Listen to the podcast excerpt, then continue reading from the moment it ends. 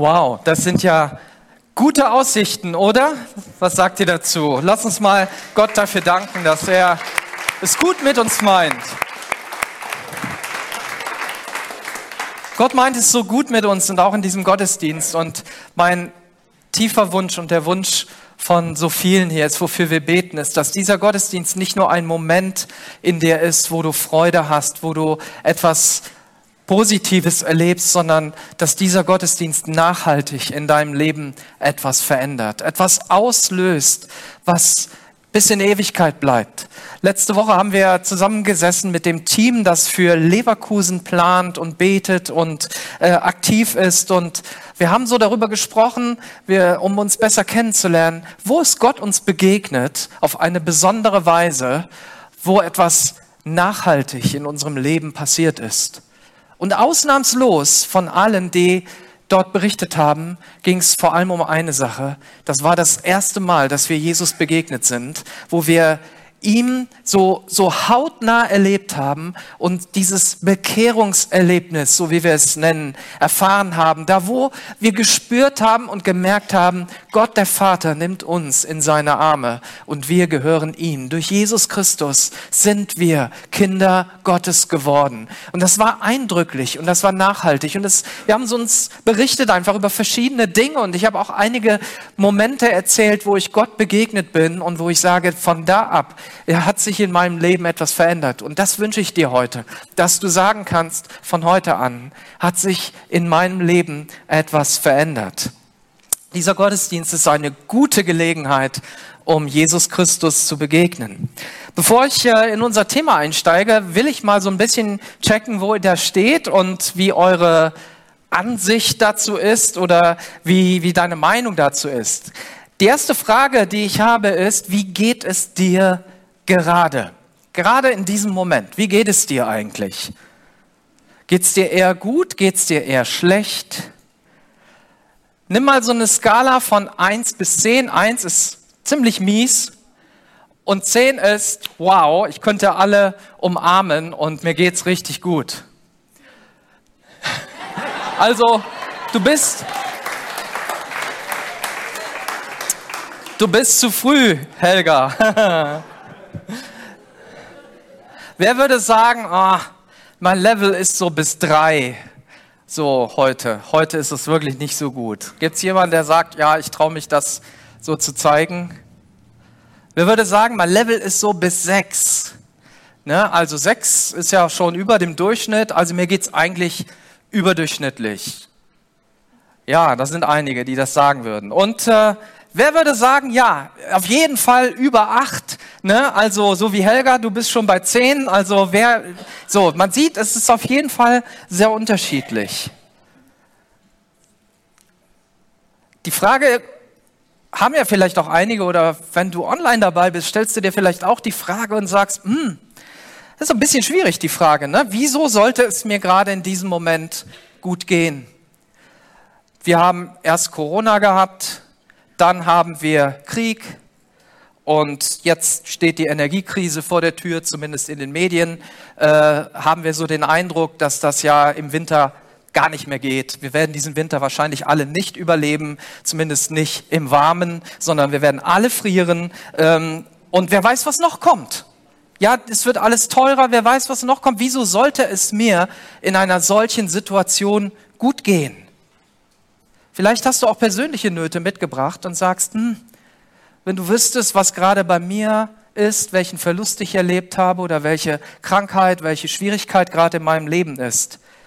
Und ähm, ich wünsche mir von Herzen, dass dieser Gottesdienst dir eine neue Perspektive gibt, wenn gerade deine Umstände dazu führen, dass du dich nicht gut fühlst. Dass wir zu einem Punkt kommen heute in diesem Gottesdienst, wo du erkennst, dass es mehr gibt als die Umstände und die Situation, in der wir stecken. Wenn du mal lange zurückblickst, also am besten so bis zu deiner Geburt und dann mal dein Leben so aufsummierst und dann auch wieder eine Skala von eins bis zehn gibst und denkst, hm, wie war mein Leben bis jetzt? Kannst du ja auch eine Skala geben und sagen, okay, vielleicht eher bescheiden oder ja, ganz gut. Oder nein, ich finde es eigentlich richtig gut. Und die, die letzte Frage, die ich dir stelle, und da dürfen wir gerne auch wieder antworten. Bei dem äh, letzten habe ich jetzt bewusst mal darauf verzichtet, eure Hände zu sehen, aber beim nächsten dürft ihr gerne antworten.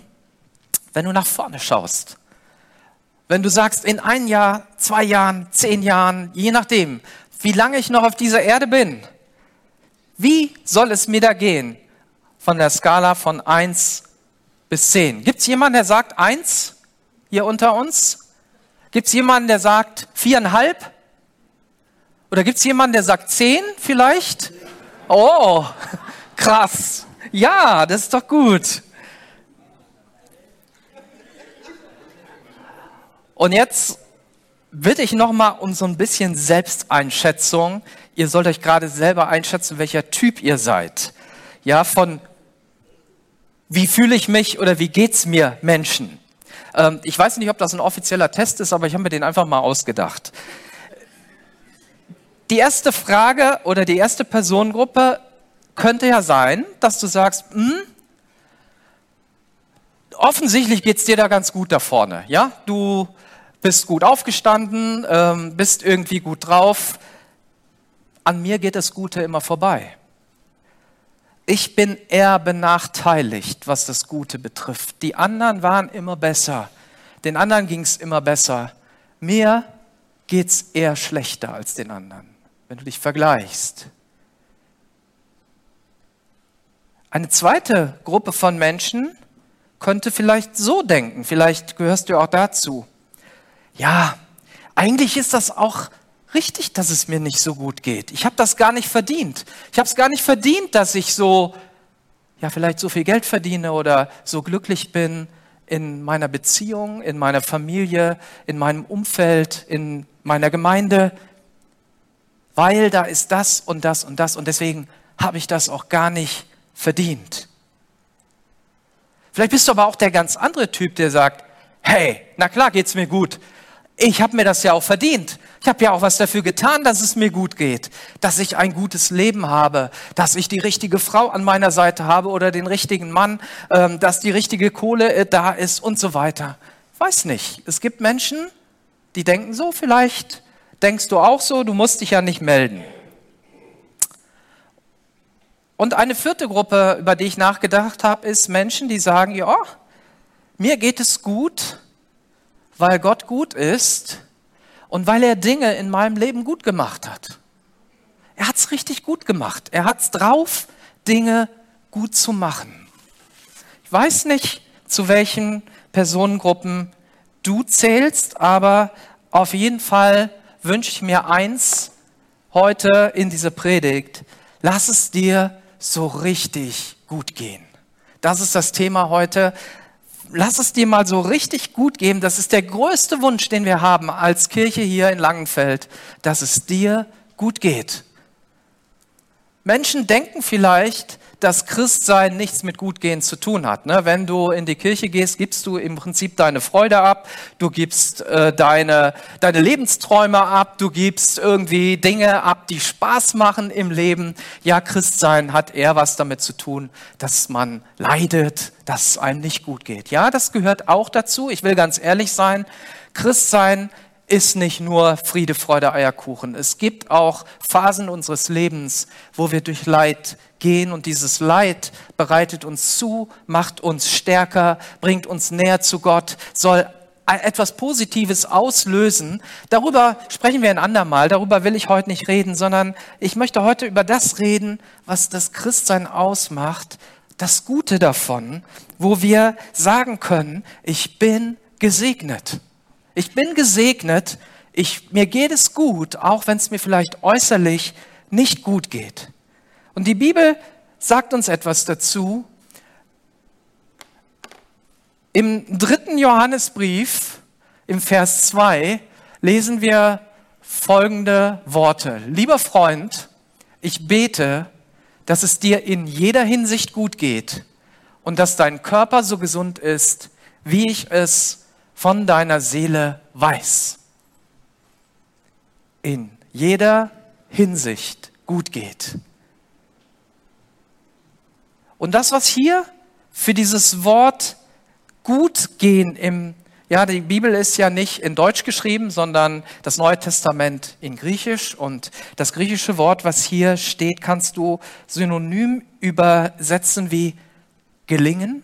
Ja, dass dein Leben gelingt, dass du vorankommst oder dass du dich weiterentwickelst und aufblühst. Das ist so die Bedeutung, die dahinter stehen kann. Also aufblühen. Ja, ich wünsche dir in jeder Hinsicht, dass du aufblühst. Ich wünsche dir in jeder Hinsicht, dass du vorankommst. Ich wünsche dir in jeder Hinsicht, dass es dir gelingt. Dass du einen guten Weg geführt wirst. Das ist so die Grundbedeutung, dass du in deinem Leben von Tag zu Tag einen guten Weg geführt wirst. Und dass es dir da so gut geht auf diesem Weg, wie es deiner Seele gut geht. Ja, das sagte Paul, äh, Petrus hier an äh, Johannes. Ja, jetzt haben wir es also. Paulus, Petrus, Johannes. Also es ist der Johannesbrief. Meistens zitiere ich aus den Paulusbriefen, aber diesmal ist es der Johannes. Also Johannes sagt, dass du einen guten Weg geführt wirst. Und das kann ja bedeuten, das soll auch bedeuten, dass Gott dich an Orte führt, wo du normalerweise selber gar nicht hinkommst. Wo wir es gar nicht schaffen. Wo wir sagen, ich bin gar nicht so gut. Äh, ich kann das gar nicht. Ich schaffe es überhaupt nicht, dort und dort hinzukommen, weil mir fehlt das oder ich bin nicht hübsch genug oder was auch immer dir einfällt. Es gibt ja so fünf Millionen Gründe, warum wir vielleicht nicht dahin kommen. Und aus eigener Kraft schaffen wir es manchmal nicht. Ja, da ist der Tank leer, das Auto hat nicht genug PS, in dem du drin sitzt, um diese Strecke zu fahren. Ähm, ja, die, die Strecke bis zum Mond ist viel zu weit. Ich habe ja auch kein Raumschiff, aber Gott hat ein Raumschiff. Gott hat den, den Treibstoff. Gott hat die Dinge, um uns dahin zu bringen, wo wir, wo du und ich, wo wir nicht hinkommen können. Und da möchte Gott uns einen guten Weg führen, auch an Orte, an die wir nie gedacht haben oder uns vielleicht nie erträumt haben, dorthin zu kommen. Und ich darf das immer wieder erleben, selber persönlich, dass ich irgendwo ankomme und sage, wow, Michael, wie hast du das geschafft? Wie, wie bist du hier hingekommen? Wie ist das möglich, dass du hier gelandet bist? Und es ist für mich ein Wunder. Und es ist für mich ja etwas Übernatürliches, etwas Großartiges. Und ich spüre, Gott ist da. Und vielleicht bin ich so oft daran gescheitert. Vielleicht habe ich so oft es versucht aus eigener Kraft und irgendwann losgelassen und gesagt, Jesus, ich schaffe es nicht. Ich komme nicht an diesen Punkt. Ich habe nicht die Kraft oder die, das Durchhaltevermögen oder gerade den Willen. Und Gott gibt uns beides. Den Willen und auch die Kraft, die Dinge zu tun. Ist das nicht cool? Ist das nicht großartig, dass Gott an beides denkt? Er ist bereit, etwas in uns auszulösen, dass wir auf einmal Dinge wollen, die wir vielleicht lange nicht wollten. Und auf einmal siehst du, dass du Dinge tust, dass du den Weg gehst, gar nicht mehr drüber nachdenkst, und Gott ist mit uns jeden Tag, jeden Tag ein Stück mehr. Und auf einmal siehst du die Handschrift Gottes in deinem Berufsleben, du siehst die Handschrift Gottes in deiner Ehe, du siehst die Handschrift Gottes vielleicht in dem Dienst deiner Gemeinde oder wo auch immer du bist. Und du siehst auf einmal die Handschrift Gottes. Wie cool ist das? Wie großartig. Jesus bringt dich an Orte, die du selber nicht erreichen kannst. Er kann deine Ehe an einen Punkt bringen, den du nicht mehr für möglich hältst. Er kann deinen Kindern helfen, an Stellen zu kommen, wo du denkst, wow, wie soll das nur werden mit der Schule und mit diesem und mit jenem? Ich meine, Eltern haben immer Gedanken darüber, wie es mit ihren Kindern werden könnte. Und Gott kann dein Kind, deine Tochter, deinen Sohn an einen Ort bringen, von dem du nur träumen kannst, weil er Gott ist, weil er größer ist. Und diese Worte kommen, dieses Gutgehen, dieses einen guten Weg geführt werden, finden wir vielfach in der Bibel, auch im Alten Testament. Und ich zitiere einfach nur mal ein paar Bibelstellen. Im ersten Mose 26 ab Vers 12 lesen wir, in jenem Jahr erntete Isaak das hundertfache von dem, was er ausgesät hatte, denn der Herr segnete ihn. Sein Besitz wuchs ständig, so dass er bald ein sehr reicher Mann war. Wenn es den Guten oder den Gottesfürchtigen gut geht, freut sich die ganze Stadt. Sprüche 11, Vers 10. Weißt du, wenn die richtigen Menschen die richtigen Dinge haben, passieren auch die richtigen Dinge in dem Umfeld. Und alle können davon profitieren und sich freuen. Die ganze Stadt kann sich freuen, wenn Menschen gesegnet sind durch Gott, durch Jesus. Und das ist das Prinzip Gottes. Er segnet dich, er segnet Menschen, damit wir andere segnen können. Das heißt, das Umfeld ist vielleicht schlecht. Ja, ich meine, da wo Isaak ähm, gelebt hat und, und Abraham und so weiter, die im Alten Testament, da waren ja viel Wüste. Da war nicht so viel. Und auf einmal hat Gott es wachsen lassen. Er hat ihnen viele Tiere gegeben. Und das war damals so, ja, die, die Währung, die dich reich gemacht hat, dass du vielleicht viele Tiere hattest, viel verkaufen konntest, äh, viel Einkommen eben durch Tiere oder durch das Feld. Und Gott hat es auf einmal wachsen lassen. Gott hat auf einmal Dinge möglich gemacht in Gegenden, wo Wüste war und wo nichts gewachsen ist. Und das ist das Prinzip Gottes. Er möchte dich segnen, dass du mit dem, was er dir gegeben hat, wieder andere segnen kannst. So wie es zu Abraham sagt, ich will dich segnen und du sollst ein Segen sein. Wer anderen Gutes tut oder wer großzügig ist, dem geht es selber gut. Wer anderen hilft, dem wird geholfen. Sprüche 11, Vers 10. Äh, 11, Vers 25. Vers 10 hatten wir eben. Also das ist äh, Vers 25. Wer anderen Gutes tut und großzügig ist. Und hier fängt ein Prinzip an. Weil deine Umstände können mies sein, deine Gefühle können mies sein, deine Einschätzung, mein Leben bisher kann irgendwo bei drei oder zwei sein, sagen, äh, äh, ich nicht. Aber wenn du anfängst, Gutes zu tun, wenn du anfängst, das, was du hast, vielleicht das wenige, was du denkst, was du hast, weiterzugeben, dann wird dir geholfen, dann geht es dir selber gut. Und das ist doch das Ziel auch dieses Morgens, dass wir erkennen, wann wird es mir gut gehen? Was kann ich tun, damit ich sagen kann, hey, ich lasse es mir gut gehen. Und ich lasse es mir gut gehen heißt nicht, dass du nur in deiner Liege sitzt und deinen Cocktail schlürfst, sondern dass du wirklich sagen kannst, meiner Seele, meinem Körper, meinem Weg, auf dem ich bin, geht es gut. Meinen Beziehungen geht es gut. Großzügigkeit hat nichts mit deinem Bankkonto zu tun. Das möchte ich hier mal ausdrücklich sagen. Es gibt Menschen, die haben ein minimales Bankkonto. Dazu gehörte meine Großmutter. Die hatte nicht viel. Die hatte eine Mini-Rente und die ist auch nicht irgendwie zum Sozialamt gegangen, um sich noch das aufstocken zu lassen. Die ist mit dem ausgekommen und ihre Einstellung war, großzügig zu sein. Sie hat immer großzügig gegeben. Und wenn du ihr was geben wolltest, dann hat die mal gesagt, nehmt ihr euch das wieder mit, dann gebt mir das, schenkt mir das das nächste Mal. Ja, so, sie wollte selber eigentlich gar nichts geschenkt bekommen, aber sie hat sehr gerne anderen geschenkt.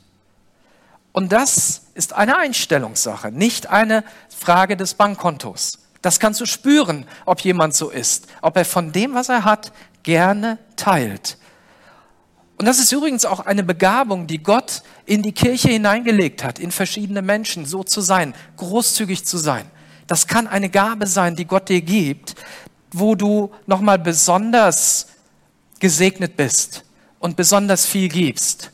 Ja, im Römer 12 heißt es, wer, wer gibt, der gebe gerne. Und hierhinter stecken Menschen, die großzügige Geber sind, die diese Einstellung haben, die auch von Gott gesegnet worden sind, um das weiterzugeben. Der gebe gerne.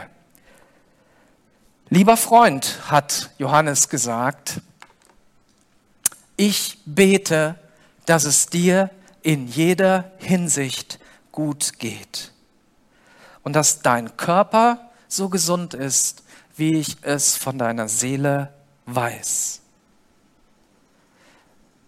Und gut gehen hat ja hier gar nichts damit zu tun, ob du ein dickes Bank Bankkonto hast, einen guten Job hast oder was auch immer, sondern deine Seele soll sich entwickeln, deine Seele soll auf einem guten Weg sein, soll gut vorankommen, soll aufblühen, ja, wenn ich mal diese ganzen Synonyme nehme, dass deine Seele, die vielleicht jetzt so eingeschränkt ist, die traurig ist, die nicht viel von sich hält. Vielleicht bist du jemand, der sagt, hey, weißt du, Michael, das ist ja schön, dass du das da predigst, aber predige das mal zu der oder zu dem, aber ich, hey, für dich gilt das Gleiche.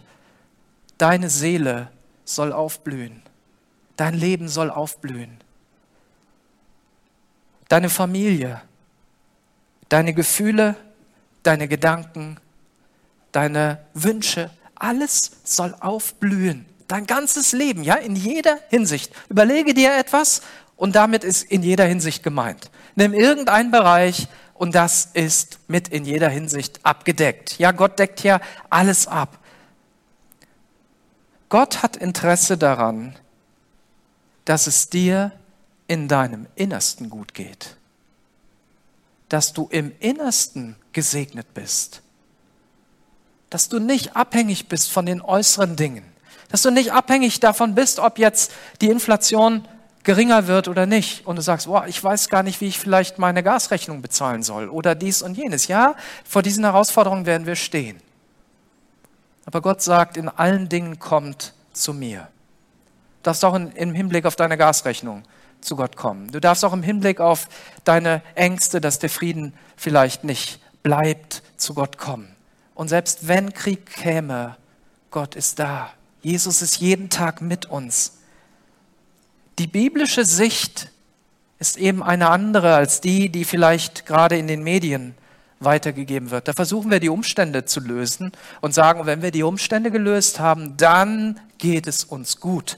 Das göttliche Prinzip ist genau andersrum. Gott löst erstmal unseren inneren Konflikt, unsere inneren Schwierigkeiten und dann werden wir entweder mit den Umständen klarkommen oder wir werden sie sogar positiv verändern können, weil wir andere segnen. Und das ist das göttliche Prinzip. Gott gibt dir immer mehr. Grundsätzlich, ja, geh davon aus, dass Gott nicht knausrig ist. Gott ist großzügig.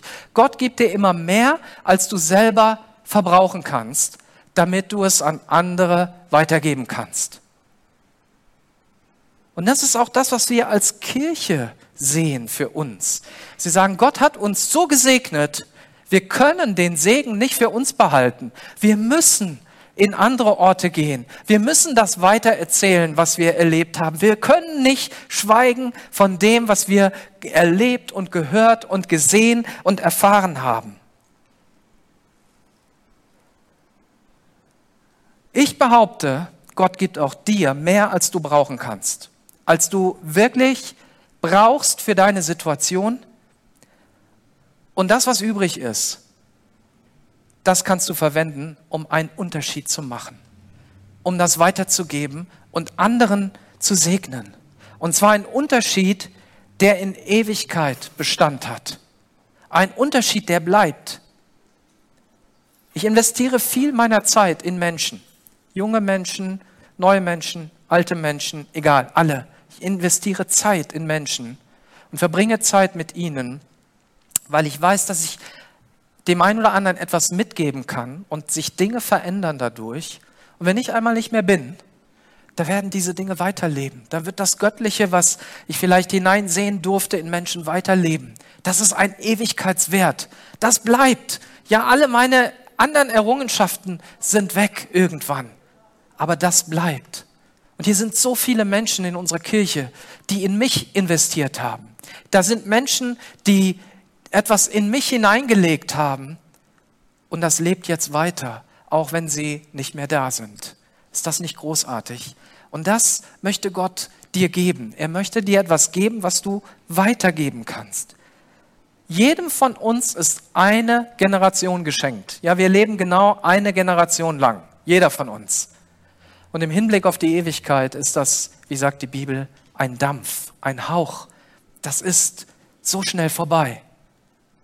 Auch wenn dir dein Leben vielleicht sehr lang vorkommt. Kann ja sein. Gerade als junger Mensch langweilt man sich oft und man denkt, boah, wann geht die Zeit vorbei? Wann ist dieses, wann ist jenes? Und je älter man wird, umso schneller scheint die Zeit zu rennen und irgendwann versuchen wir das Leben festzuhalten und es entgleitet uns. Die Bibel vergleicht unser Leben mit einem Dampf oder mit einem Rauch, der aufsteigt und dann nicht mehr da ist. Und die Frage ist, was haben wir in dieser Zeit tun können? Den größten Teil unseres Lebens werden wir in der Ewigkeit verbringen.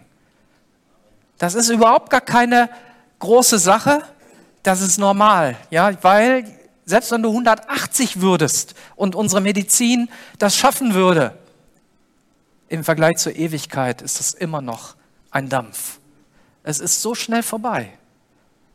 Und die Frage ist, was bleibt und was erlebst du dann? Wo bist du, wenn du in die Ewigkeit kommst?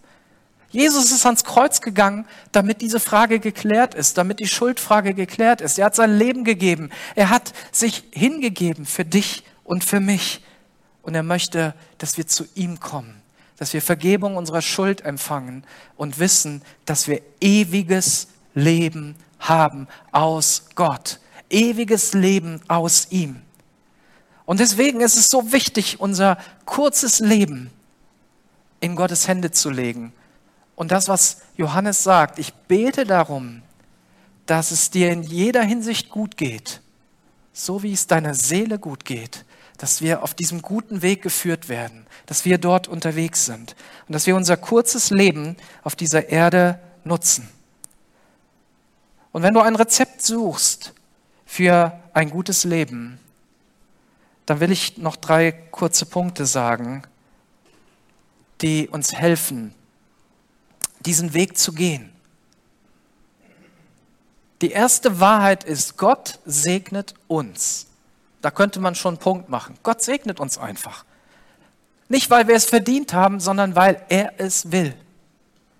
Weil er sich so entschieden hat, weil er ein segnender Gott ist, der nicht schlecht über dich spricht. Der sitzt nicht im Himmel und erzählt irgendwie dem Erzengel Michael, hast du den Manfred gesehen, was der heute wieder gemacht hat und ba, Das macht Gott nicht sondern er spricht gut über Manfred und sagt, siehst du meinen Knecht Manfred, der sein Leben hingegeben hat für das Evangelium, für das Reich Gottes. So wird Jesus über uns sprechen. Und er wird auch über dich sprechen, selbst wenn du Schlechtes getan hast an diesem Tag, will Gott uns segnen. Das ist nicht davon abhängig, ob wir alles richtig machen, sondern es ist einfach seine Entscheidung. Und er hat einen Plan damit. Er will uns segnen, damit wir ein Segen sind, so wie es im 1. Mose 12, Vers 2 heißt, wo es zu Abraham sagt, ich will dich segnen und du sollst ein Segen sein für viele Generationen, für die Nachkommen, die, die nach dir sind, sollst du ein Segen sein. Das ist immer der Zweck des Segens, den Gott uns gibt, damit du diesen Segen weitergibst, dass du ihn nicht für dich verbrauchst. Wir haben so einen Slogan hier in unserer Kirche, für Gott, für Menschen und für unsere Stadt leben. Den haben wir, weil wir sagen, wir wollen den Segen nicht für uns verbrauchen, sondern wir wollen ihn Gott geben, wir wollen ihn den Menschen geben und wir wollen ihn dieser Stadt geben. Und wir leben dafür. Wir leben nicht für uns selber, sagt die Bibel, sondern wir leben für das Reich Gottes. Wir leben für das, was Gott uns gibt. Und das ist der Zweck des Segens, den Gott dir gibt. Nicht damit du mehr Geld hast, mehr Gaben, mehr Besitz, mehr Ruhm. Du sollst nicht eine Schatzkiste zu Hause haben, die du dann, oder einen Tresor, den du dann ab und zu mal aufmachst und reinguckst, boah, wie cool, ne, was Gott mir alles gegeben hat und dann schnell wieder zuschließen, damit es auch nur keiner bekommt. Du sollst die Dinge nicht horten. Im Garten meiner Eltern gibt es eine Wassertonne. Und diese Wassertonne hat einen ganz entscheidenden Sinn. Die hat nicht den Sinn, das Regenwasser, was da reinkommt, zu horten, sondern es in der Dürrezeit abzugeben. Da, wenn es nicht regnet, dass das ganze Wasser da wieder rauskommt. Machst du das nicht, was passiert mit dem Wasser, was da drin ist? Ne? Das stinkt.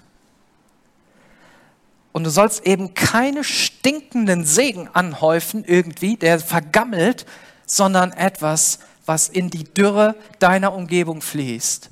Und wo du sagen kannst, danke Jesus, dass es reingeregnet hat in mich und danke, dass es auch wieder rausregnen darf.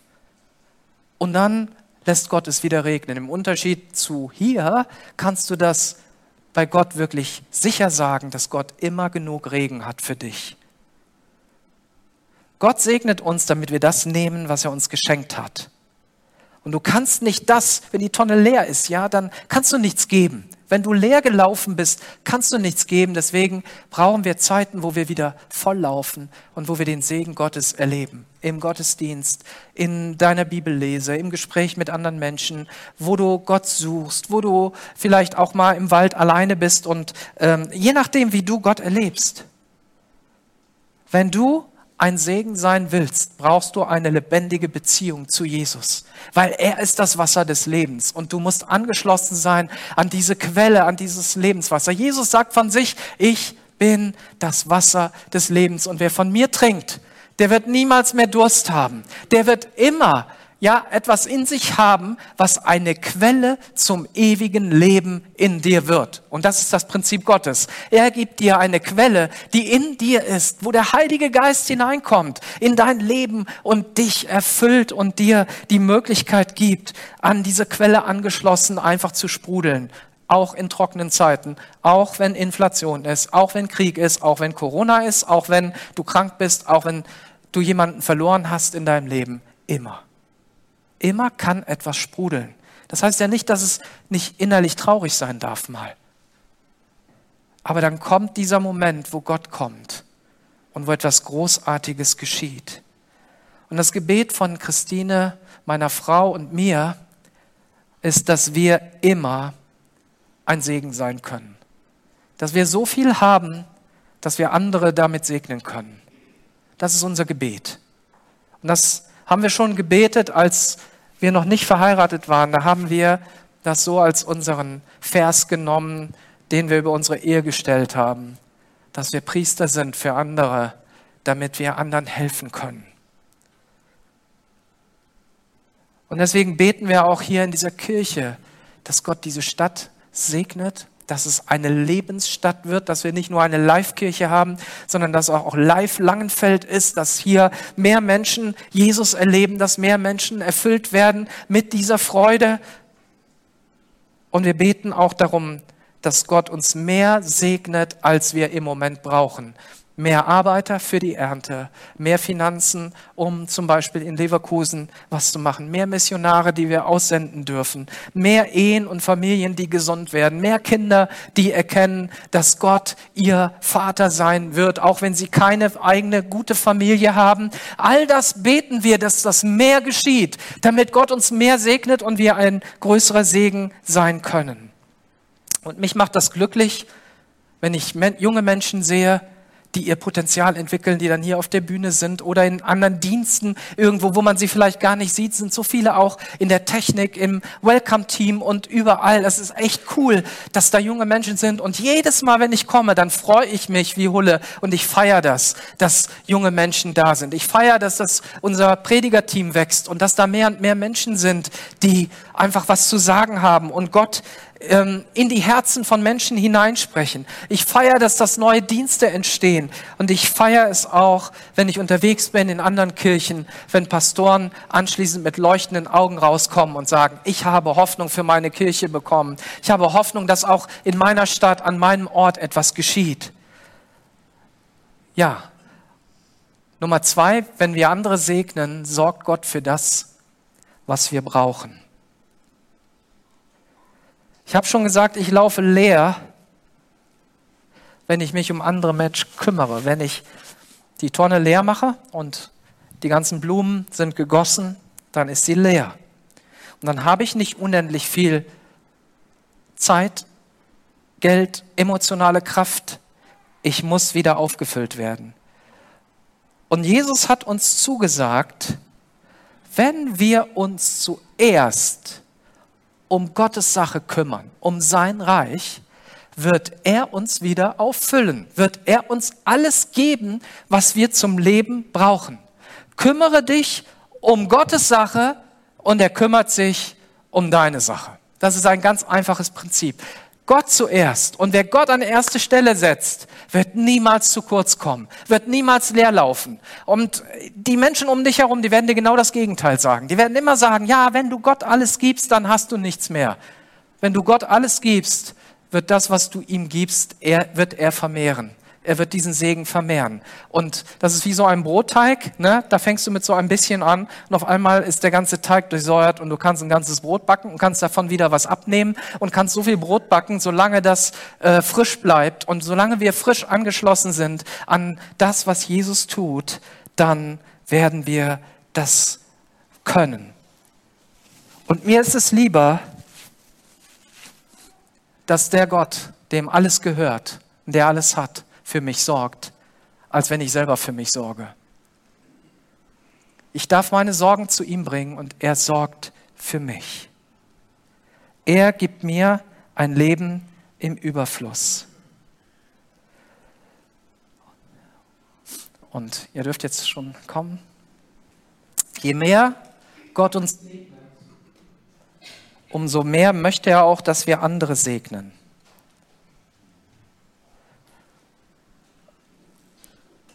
Weißt du, je mehr Gott uns segnet, heißt ja, da gibt es irgendwo ein Maß. Und es ist so, und ich weiß nicht, warum das so ist, aber es ist so, dass Gott den einen mehr segnet als den anderen. In der Bibel gibt es ein Bild dafür, dass ein König oder ein Verwalter seinen Mitarbeitern verschiedene Goldstücke gab. Dem einen gab er eins, dem anderen zwei, dem anderen fünf. Und so ist das eben.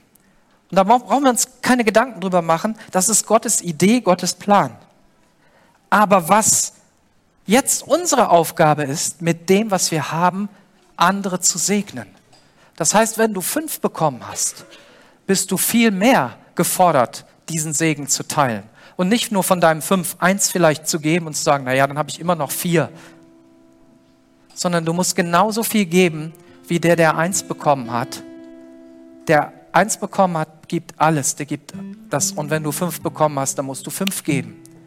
Und deswegen wird es immer Menschen geben, die scheinbar mehr tun, die, die mehr unterwegs sind und du dich versuchst zu vergleichen. Mach das nicht, sondern schau, ob du das, was du empfangen hast, weitergibst, ob du darin treu bist. Denn wer viel bekommen hat, von dem wird auch viel erwartet. Wem viel anvertraut wurde, von dem verlangt man umso mehr. Lukas 12, Vers 48. Und ich möchte dich einladen, dass du Gott an erste Stelle setzt. Dass du das tust, was in Sprüche 3 steht, die Verse 9 und 10. Ehre den Herrn mit deinem Besitz und schenke ihm das Beste. Nicht den Abfall, nicht das, was übrig bleibt, sondern immer das Erste. Wenn in der Bibel vom Zehnten gesprochen wird, dass wir den zehnten Teil geben, dann ist das immer der erste Teil. Sozusagen am Anfang des Monats oder dann, wenn das Gehalt kommt, erstmal das wegzugeben. Nicht das, was übrig bleibt. Ehre den Herrn mit deinem Besitz und schenke ihm das Beste, was dein Land hervorbringt. Dann werden sich deine Scheunen mit Korn füllen und deine Fässer von Wein überfließen. Und ich möchte das ganz bewusst nicht nur auf diese materielle Ebene heben, sondern diese Worte haben Bedeutung von all dem, was ich gesagt habe, wo es um unser Innerstes geht. Fang an, mit deinem inneren Gott zu dienen. Gib ihm dein Herz. Das ist das, diese Währung, die jeder von uns bekommen hat. Ein Herz, was wir an Dinge hängen können. Häng dein Herz an Jesus. Häng dein Herz an Gott. Heute ist diese Gelegenheit, einen Schritt zu tun, der dein Leben nachhaltig verändert. Wo du sagst, hier bin ich. Starte heute. Er vergibt deine Schuld, da wo du schuldig geworden bist vor Gott und vor Menschen.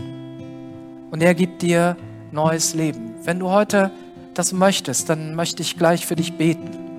Wenn du online bist und sagst, ich glaube, ich brauche erst überhaupt mal den Anschluss an die Wasserleitung Gottes, bevor ich was geben kann. Genau richtig. Wir können nichts geben. Ja, Menschen erwarten von uns, Kirchen erwarten von uns, dass wir Dinge geben, wo wir gar nicht an die Wasserleitung Gottes angeschlossen sind. Du kannst kein lebendiges Wasser geben, wenn nicht das lebendige Wasser in dir fließt. Das ist der erste Schritt. Und der zweite Schritt ist, wenn du angeschlossen bist an die Wasserleitung, dann starte heute damit, Wasser abzugeben. Starte vielleicht klein. Nimm erstmal nur eine Gießkanne voll. Mach nicht gleich die ganze Tonne leer, wenn du da nicht drin geübt bist. Nimm die Gießkanne, aber mach es beständig. Beständig eine Gießkanne nach der anderen aus, dem, aus dieser Tonne. Und dann gib nicht emotional, sondern bewusst. Auch dann, wenn es nicht gut geht. Weil wenn ich mich schlecht fühle, will ich vielleicht auch nicht, will ich auch nicht geben. wenn ich gut fühle, dann ja, möchte ich vielleicht geben. Und das ist auch der Grund, warum wir hier keine herzzerreißenden Spendenaufrufe machen, weil wir nicht wollen, dass die Leute emotional geben, sondern du sollst von Herzen geben und lieber beständig geben, als irgendwie emotional und sagen, oh, heute habe ich irgendwie was gespürt. Und gib nicht mal hier und mal dort, sondern gib beständig. Und ich würde gerne für all diejenigen beten, die heute sagen, ja, ich will meine Schleusen öffnen oder ich will mich anschließen an den, den Wasserhahn Gottes. Wenn du möchtest, darfst du aufstehen und ich will für dich beten. Jesus, wir stehen vor dir und wir wissen, dass das, was wir haben, was wir zu bringen haben, niemals ausreichen wird. Es reicht niemals, um eine Ewigkeit vor dir zu verbringen. Es reicht niemals, Herr, um dir zu gefallen, sondern wir werden nur eine endliche Zeit auf dieser Erde leben. Aber ich danke dir, dass wir erkennen dürfen, dass ich erkennen darf und dass Menschen hier erkennen, dass die Ewigkeit Realität ist und dass wir für die Ewigkeit bestimmt sind für eine Ewigkeit mit dir. Und deshalb bitte ich dich, dass du gerade die jetzt aufnimmst in deine Arme, die sagen, Herr, hier bin ich. Hier bin ich und ich will mein Leben in deine Hände legen. Fülle diejenigen, Jesus, die bereit sind, auch weiterzugeben. Fülle sie mehr und mehr. Und hilf ihnen über ihre persönlichen Schwächen hinweg, auch über meine, Herr. Ich brauche das auch. Ich brauche immer wieder neu deine Kraft, deine Hilfe. Und ich will dein Werk tun. Und ich bete darum, dass alle, die das heute wünschen, Herr, die sich danach ausstrecken, dass sie dein Werk tun. In dem Namen von Jesus. Seid gesegnet. Amen.